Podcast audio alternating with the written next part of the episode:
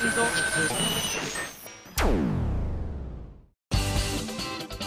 井あさみの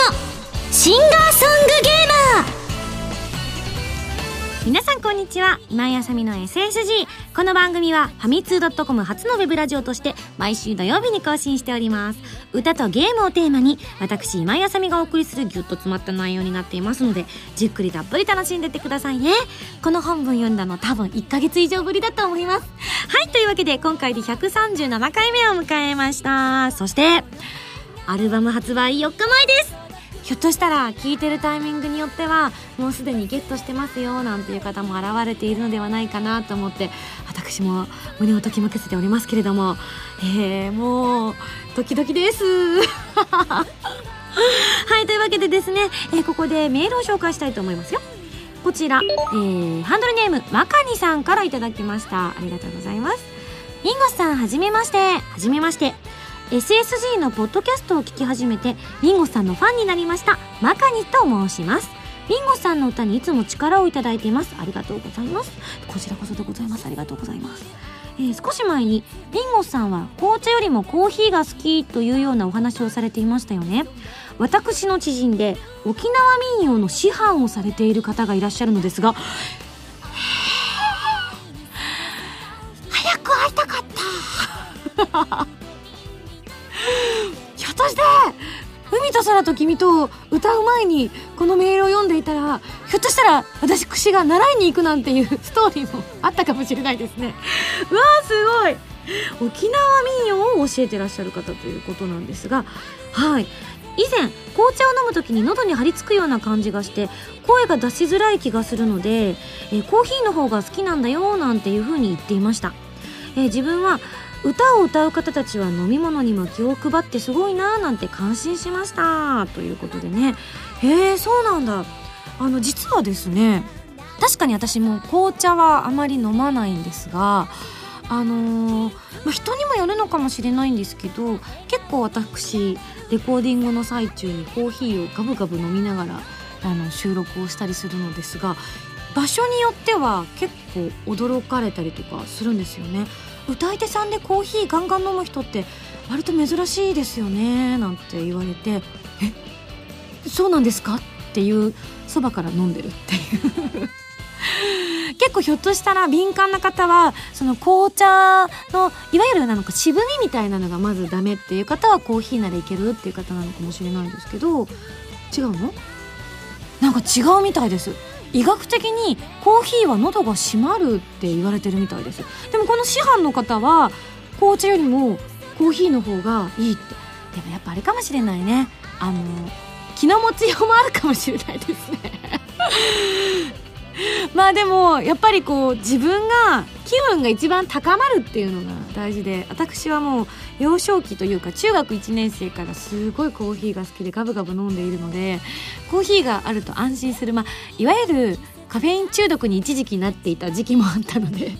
その影響もあるのかもしれないですね。私よくいろんな現場で言われますよ。あのレコーディングの前にまずご飯を食べることも言われるしえ食べてから歌うの？とかえコーヒーもって言われるでしょ？あと、まあ、紅茶ももちろんだしあとね一番びっくりされたのがすっごいスパイシーなカレーを頼むっていうね。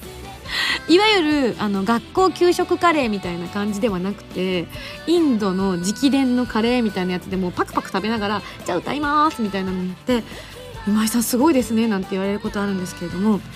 あの言われるとあそうなのかなって思い始めて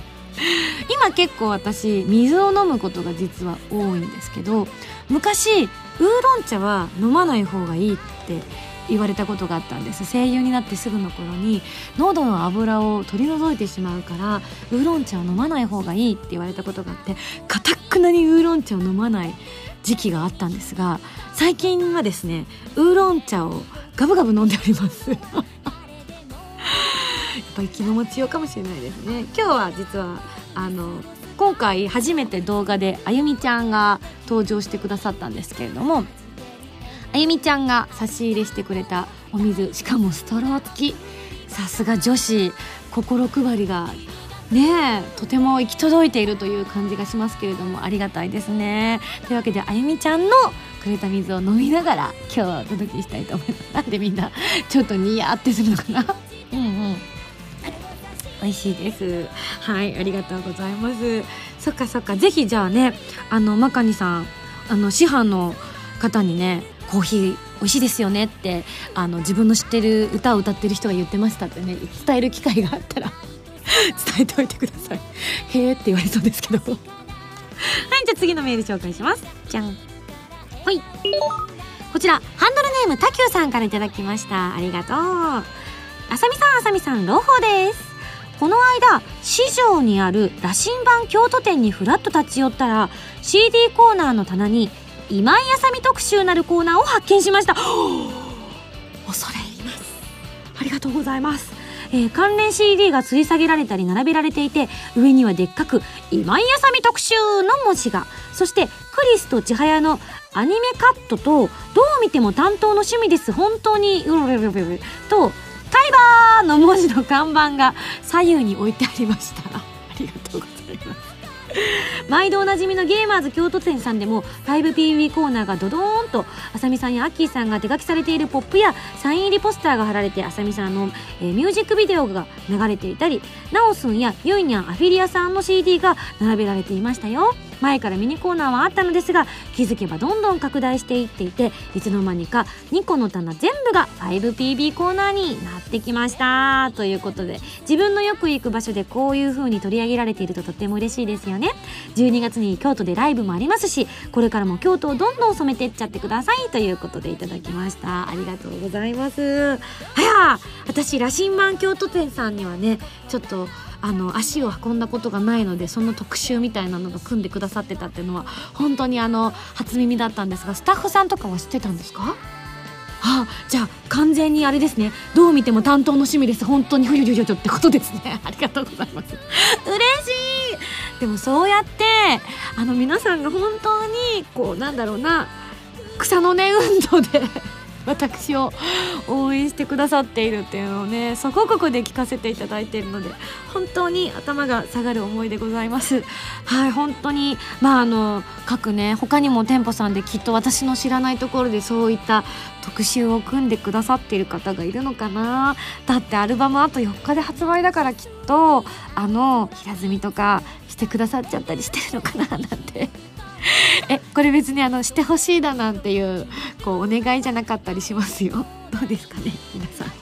はいぜひぜひ、えー、店舗の方もこんな企画やってますなんていうことあってこの番組もし聞いてくださっている方いたら番組宛てに送ってください。ぜひご紹介させていただきたいと思っております。はいというわけで、えー、今日もですね、えー、盛りだくさんでお届けしたいと思っておりますので次のコーナー行ってみましょう。それではその前に CM です。静と動響き合う2つの個性。 ARTERY VEIN。こんにちはベインです。 ARTERY VEINの待望のサードシングル PSP 用ゲームソフト「コープスパーティーブック・オブ・シャドウズ」エンディングテーマ「パンドラの夜」が好評発売中。カップリングには儚くも力強いバラード。ただ一つの物語を収録。私たちの紡ぎ出す鼓動に酔いしれてください。今井あさみセカンドアルバム「アロマ・オブ・ハピネス」が2011年11月30日に発売されます。シングル未発売曲3曲アルバム用新曲3曲を含む全13曲を収録しています。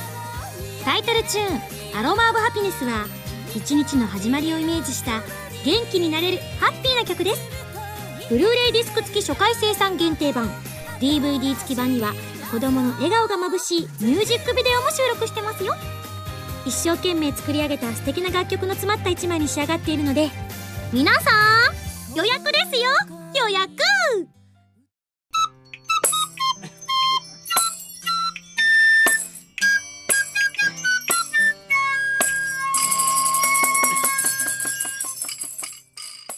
ファミセこのコーナーはファミツー .com 編集部から派遣された謎の司令官みおちゃんがおすすめするゲームを真のゲーマーを目指す私今休みが実際にプレイして紹介するコーナーでございます。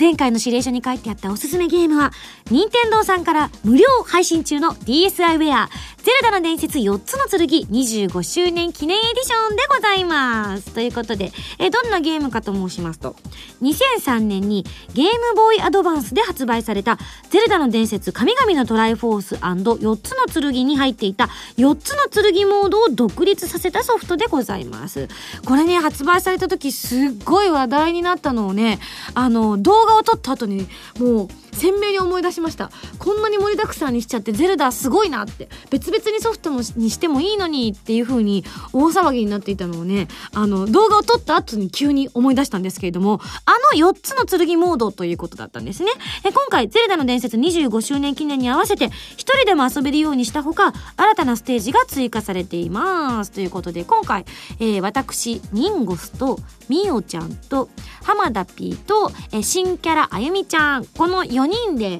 プレイさせていただきましたがそうですね、まあ、今回はですね、まあ、あのファミセン反省会とでも申しましょうか。正直なことを申し上げます、まあ、動画をご覧になった方はうすうす感づいてると思います。というのも今回ミンゴスがプレイした動画が、えー、キャプチャーという形で皆さんご覧いただいていると思うんですけれどもミンゴスが全然役に立っておりません。なんか知らないところでチャリンチャリンチャリンチャリンとかすごいずっと聞こえててでも自分なんかどどうしていいか分かんなくておろおろしてるうちになんかこうみおちゃんにこうとほほをつけられたりとか やめてみたいなことをしてる合間にですねあっという間にストーリーが進んでいきましてですね気づけばなんかもうゴールしていたみたいな感じでした。うわーみたいな。本当にあの真のゲーマーを目指している私あのまさか4人中一番下手っぴさんだとは思いもよらずおかしいな結構上手になったと思ってたんだけどななんて思ったんですがどうも私まあ言い訳を軽くさせていただきますとですね物を持つボタンと剣を押すボタンをどうしてもどうしても反射的に逆を押してしまって挙動不審な動作をするっていう。あやーあやーってやりながら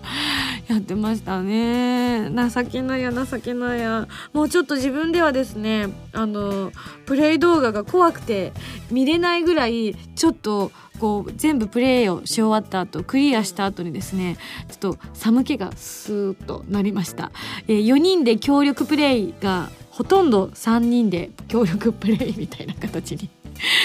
なっちゃったような気がして。でもみおちゃんがこうミンゴスに花を持たせてくれてあのこう川を渡ってぴょんと投げてもらってスイッチを押すっていう大役を任せてくれたりとかしたので結構あれですね。いわゆるこうお兄ちゃんお姉ちゃん妹末っ子とかで遊んだりとかして末っ子ちゃんがなかなかこうどうしたらいいのかなお兄ちゃんってやってる時にこうやればいいんだよなんてねちょっとお兄さんチックなところを見せれるいいチャンスかななんて思ったりもするのでね。あと女の子とかもねはあはあってこうあわあわしている女の子をねこうするんだよなんて助けてあげたりとかしたらキャこの人かっこいいかもなんてなるかもしれないですよね。いやそれにしても新キャラのあゆみちゃんが本当に上手だったのが驚きました。はいというわけでですね是非皆さんも遊んでみていただきたいと思います。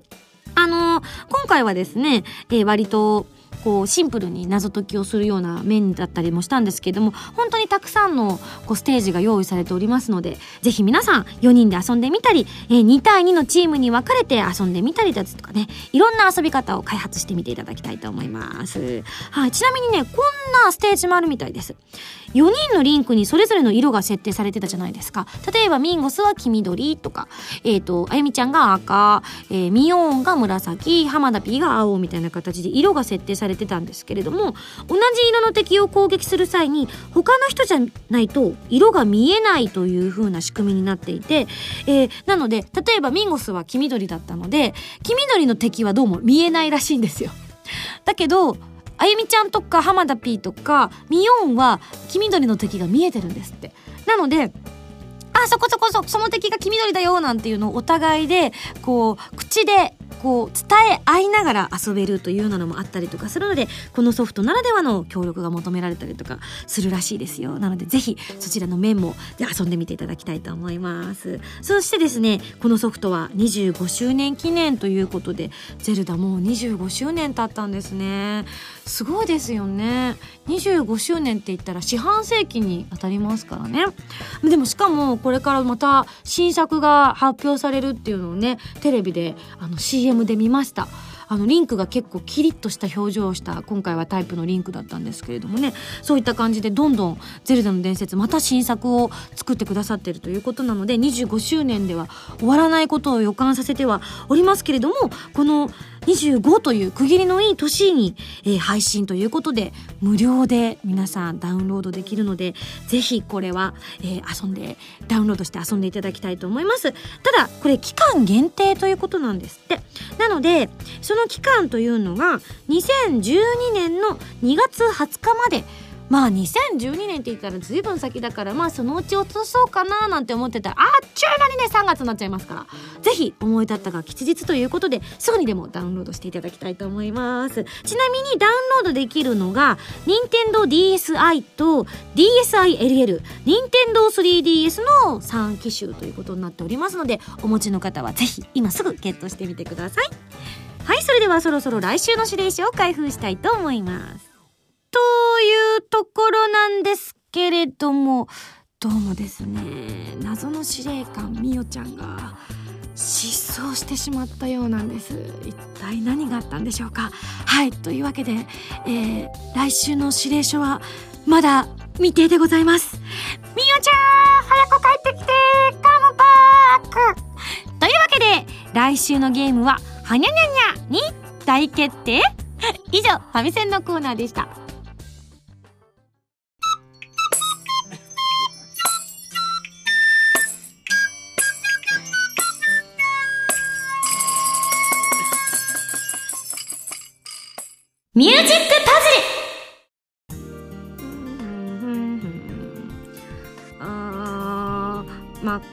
く。エアが難しいよ。えっとこれで押さえながら下に持ってくとずれて見たい画面が見れました。はい。というわけで、このコーナーは私、今休みの新曲をリスナーの皆さんとゲーム感覚で作っていくコーナーではございますが、今回は間もなく、まあ、4日後に発売されます、私のセカンドアルバム、アロマオブハピネスについてお話ししたいと思います。はい。まあ、もし手元にすでにアロマオブハピネスがあるよなんていう方は、それを見ながら聞いていただくのもいいのかななんて思ったりもしているんですけれども、今回、で、アロマオブハピネスという、えー、こう、紹介する方を泣かせるようなタイトルをつけてしまって、えー、恐縮しきりなんではございますが、最近私は慣れてまいりました。アロマオブハピネス。結構流暢に言えるようになってまいりました。えー、初めて SSG でアロマーブハピネスですって紹介した頃は全然なんかうまく言えなくてアドバーブハピネスみたいな全然ハッピーじゃないよなんてね落ち込んだりもして。自分のアルバムなんですからちゃんと紹介してくださいよっていう冷たい視線をスタッフから浴びながら「すいませんすいませんもう一回いいですか?」なんて言いながらね撮ったりしてましたけれども今ではすっかり定着してまいりました。アロマオブハピネス。もちろんちょっと言いにくいなんてなんて方はですねアロハピって略してくださってる方もいるみたいなんですよね。なんかアロハピっていうとなんか可愛らしい感じしますよね。アロハピみたいな挨拶みたいですね。はいじゃあ今日はみおちゃんがですね実はさっきのファミセンのコーナーを収録しているもうほんと間際にですねあの急遽本当にいなくなってしまったんですよ。あの会社のボスに急に呼ばれて帰るという多分 あの謎のボスがいるんじゃないですかね。これ私の妄想話ですけどね。きっとそうだと思います。いなくなってしまったのでみおちゃんからの伝言をねちょっと読みたいと思います。えー、ミンゴスさんアルバムの聴きどころやレコーディングの苦労したポイントなどなど制作秘話などがあればお願いします。えー、謎の司令官みおよりというふうにいただいております。ありがとうございます。いやー聞きどころはね本当にたくさんあるんですけれども意外とねあのレコーディングの秘話なんかありますか？なんてよく雑誌の取材とかで聞いてくださるあの記者の方とかいらっしゃったりとかして割と結構いろんなとこでもう喋っちゃってるんですよね。で私ってあのフルオープンな性格じゃないですかだからねもう結構ね内緒にしてることって実はなかったりとかするんですけどあえて言うならば今回曲順は結構悩みましたよね。あのーアロマ・オブ・ハピネスっていう曲が決まったってなった時に、えっと、まあ、表題曲だから一番最初にあった方がいいんだろうなんて言いながら、最初はそのつもりだったんですけれども、まあ、あの、実際に全部曲が出来上がったりして、こう、並べ替えをするまでは、こう、実感が湧いてなかったので、その間、あの、気持ちの中でちょっと、いや、やっぱりアロマ・オブ・ハピネスは最後の方がいいんじゃないかとか、2番手あたりが意外と合うかもしれないとか、いろいろ、こうプロデューサーとかと言ってるうちにですねなんだかだんだん分からなくなってきましてですね。えどうしたらいいんだろう？あれあれ？なんて言いながらこう何度も何度も入れ替えをしてこうじゃないですかああじゃないですかとか言いながら、えー、並び替えをしてみたりとかしました。ちなみに今回最終的に並び替えをしてくださったのはプロデューサー浜田 P なんですけれどもあのー私には全然実はわからない部分だったりまだするんですが、まあ、音楽的知識とかもまあ乏しい私も全然まだねデビューして3年弱ですからもう本当にまだまだ全然わかんないことだらけいっぱいなんですけれどもあのいわゆる曲をたくさん1個ずつ作ってきてそれをこう1枚のアルバムのする時にねこう流れみたいなのがやっぱりあって。まあ、最近は私が持っている、まあ、iPhone とかもそうなんですけれども、うん、あの並び替えとかができたりとかするじゃないですか。だからあんまり順番なんか気にしてないよなんていう方もいると思うんですけれども結構ね作る側はその辺を気にして作ったりとかしてるんですね。なので浜田 P のその曲と曲のつながりだったりとか物語性みたいなものとか多分その音楽的観点とかいろんなものをこう組み合わせてこの順番がいいんじゃないかってこう提示してくださるんですね。で私があの何の知識もないまま「いやこっちに変えてほしいです」ってこう言ったとするじゃないですか。すると「いやでもこうするとここの曲とこの曲のこのバランスがねちょっとつながりがあまり良くないんだよね」って言われて「そんなもんですか?」なんて思ったりしてたんですが実際にいわゆるこう音楽まず作るじゃないですか。こうでラフっていうものがまず出来上がるんですよね。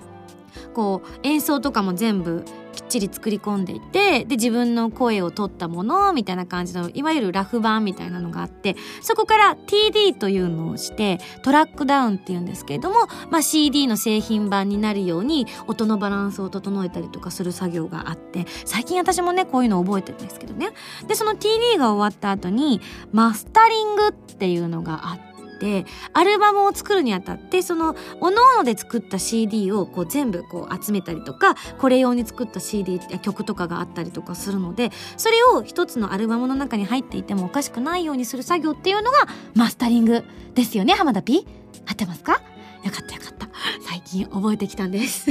そのマスタリングの作業の時にやっぱりその知識みたいなのがフルに活かされるみたいでこの曲と曲の間この曲はこう順番にあった方がいいとか離れていた方がバランスよく聞こえるんだよなんていうことをそのミキシングの作業でされているらしいんですね。で、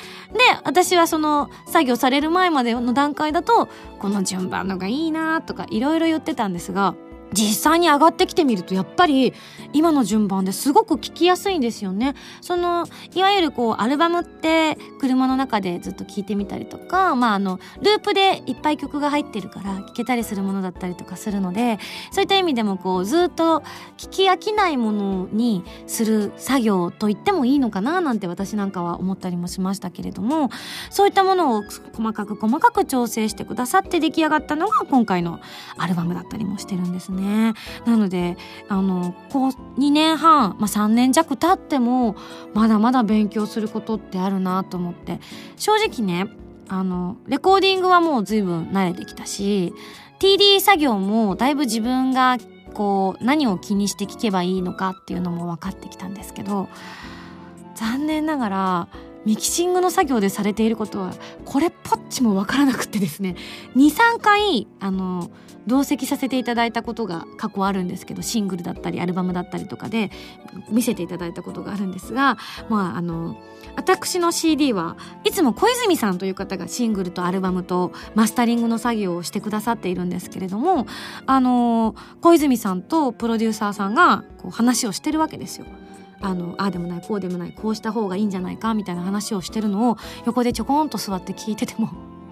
さっぱりわかんないんです。え今のなんか違いました？みたいな。うわまだまだ修行が足んないなと思ってあの全然わかんないのであのご飯をいただいて帰るっていう ただやっぱ何度も何度も聞いてればきっと TD の作業の時もそうだったんですけど初めは全然分かんなかったんですけどきっと経験が自分を育てていくのかななんて思ったりしているのでくじけずにあの眠くなることなくあの時間の許す限りは行ってみたいななんて思ってはいるんですけれどもすごい時間かかるんですよね。一つのアルバムをマスタリングするのに半日近くかかったりするんですよねもちろん小泉さんはそのこう浜田 P と2人でこう進める前にも作業をしっかりしていただいた上でこう一つ一つチェックをしてっていうので半日近く時間を割くということなのですごい作業なんだなーなんて思いながらねこうさすがにこうねうつらうつらすることはできないので一生懸命聞いてて分かってるふりをしてるんですけどもあのすいません全然分かんないっす。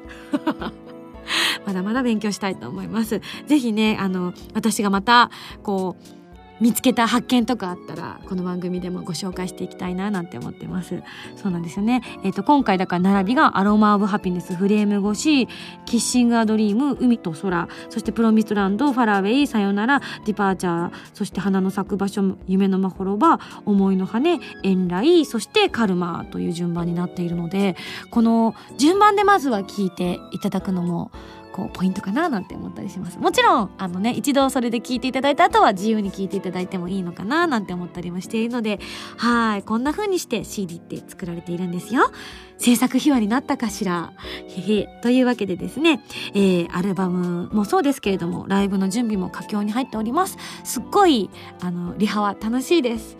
今回割と私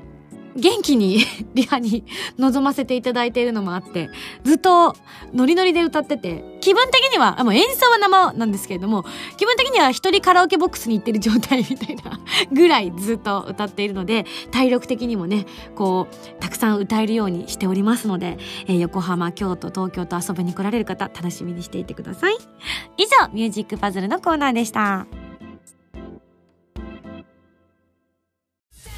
はい。マキシェ・クリスです。え？シュタインズゲートが iPhone でも遊べるようになったですって？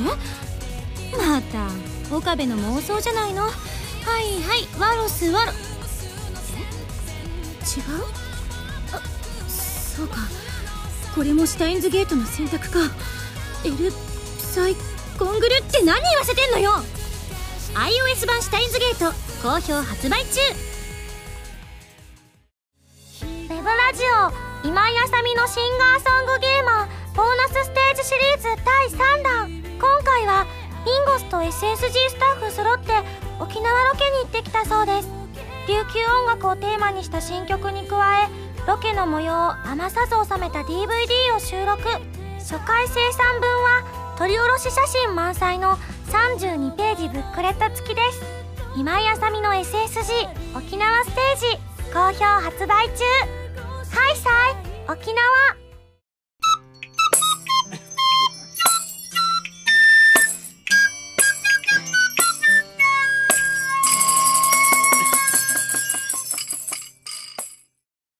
はいそれではエンディングでございますがいや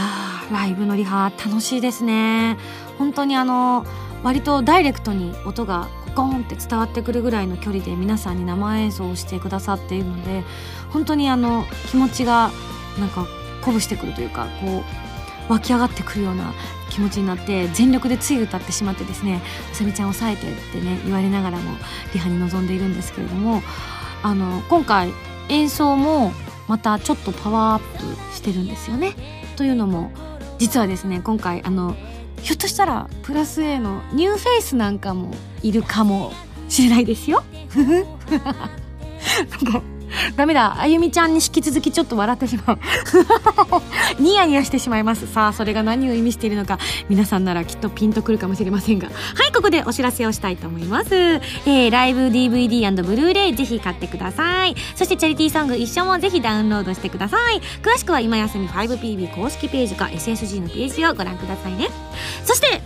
4日後でございます。セカンドアルバム「アロマ・オブ・ハピネス」が11月30日に発売されます。収録曲はアルバム用新曲「アロマ・オブ・ハピネス」など CD 未収録の曲もありますよ。えっ、ー、と「カルマ」でしょ？それから「さよなら」でしょ？あと、えー、シングルに入ってなかった曲とかもたくさんありますのでね。これは聴き応えがありますよ。えー、そしてブルーレイ付きの初回生産限定版や DVD 付き通常版には「アロマ・オブ・ハピネス」の PV やメイキングが収録されます。アルバムの発売イベントも発表されております。ぜひあのお越しになれる方あのご応募していただければと思います。えっ、ー、と東京タワーという名の、えーと、東京新宿タワーレコードさん以外は抽選となっておりますので ぜひ遊びに来てください。詳しくは今休みの 5PB 公式ページをチェックしてください、えー、そしてえー、ライブの方もうチケットの方はすでに発売中ですが一体どういう状況になっているのか私には現在の時点ではわからないのでもしまだチケットが余っているというようなことがありましたらええ友達とか親戚とか誘っていただけますか？ぜひよろしくお願いします。みたいな。で、えー、私も頑張ってリハ、えー、続けておりますので遊びに来る方は本当にね当日体を壊してしまっては意味がないと思いますので体調万全にして遊びに来ていただければと思います。そして11月30日からパセラ秋葉原店さんでミンゴスカフェやりますよ。開催期間は11月30日から12月5日の、えー、6日間となっておりますのでぜひ食べに来てくださいね。えー、あとですねアッキーと一緒にねコラボでやりました、えー、シンプリーラブリーとあなたの大事なものと一緒に写真を撮ってください。企画なんですけれども、えー、今日が締め切りまだまだギリギリ間に合いますので、えー、アッキーの CD 片手にですねパシッと何か写真を撮ってですね応募してください、え、当選者の方にはですねアッキーと私がおのおののアルバムできた写真で撮った、え、ムータン曰く最高に可愛いですよって言ってましたがはい、そういった写真もあのプレゼントさせていただきますのでギリギリ駆け込みで応募してみてください。よろしくお願いいたします。番組では皆さんからのメールを募集しております。ふつおたぎておたなど各コーナー宛てに送ってくださいね。宛先はファミツー .com の応募フォームまたはホームページに書いてあるアドレスから。メールで応募する際は題名に書くコーナータイトルを本文にハンドルネームとお名前を書いて送ってきてくださいね。次回の配信は2011年12月3日土曜日となっております。わあもう12月入っちゃいました。わあどうしようどうしよう。ということはライブの1週間前じゃないですか。やばい。ああ興奮しますね。これはねもうちょっと12月だからまだまだ先だと私が思ってました。今読んだことによって私やばいと今感じております。なので頑張りたいと思います。それではまた来週土曜日に一緒に SSG しちゃいましょう。お相手は今井あさみでした。バイバーイ。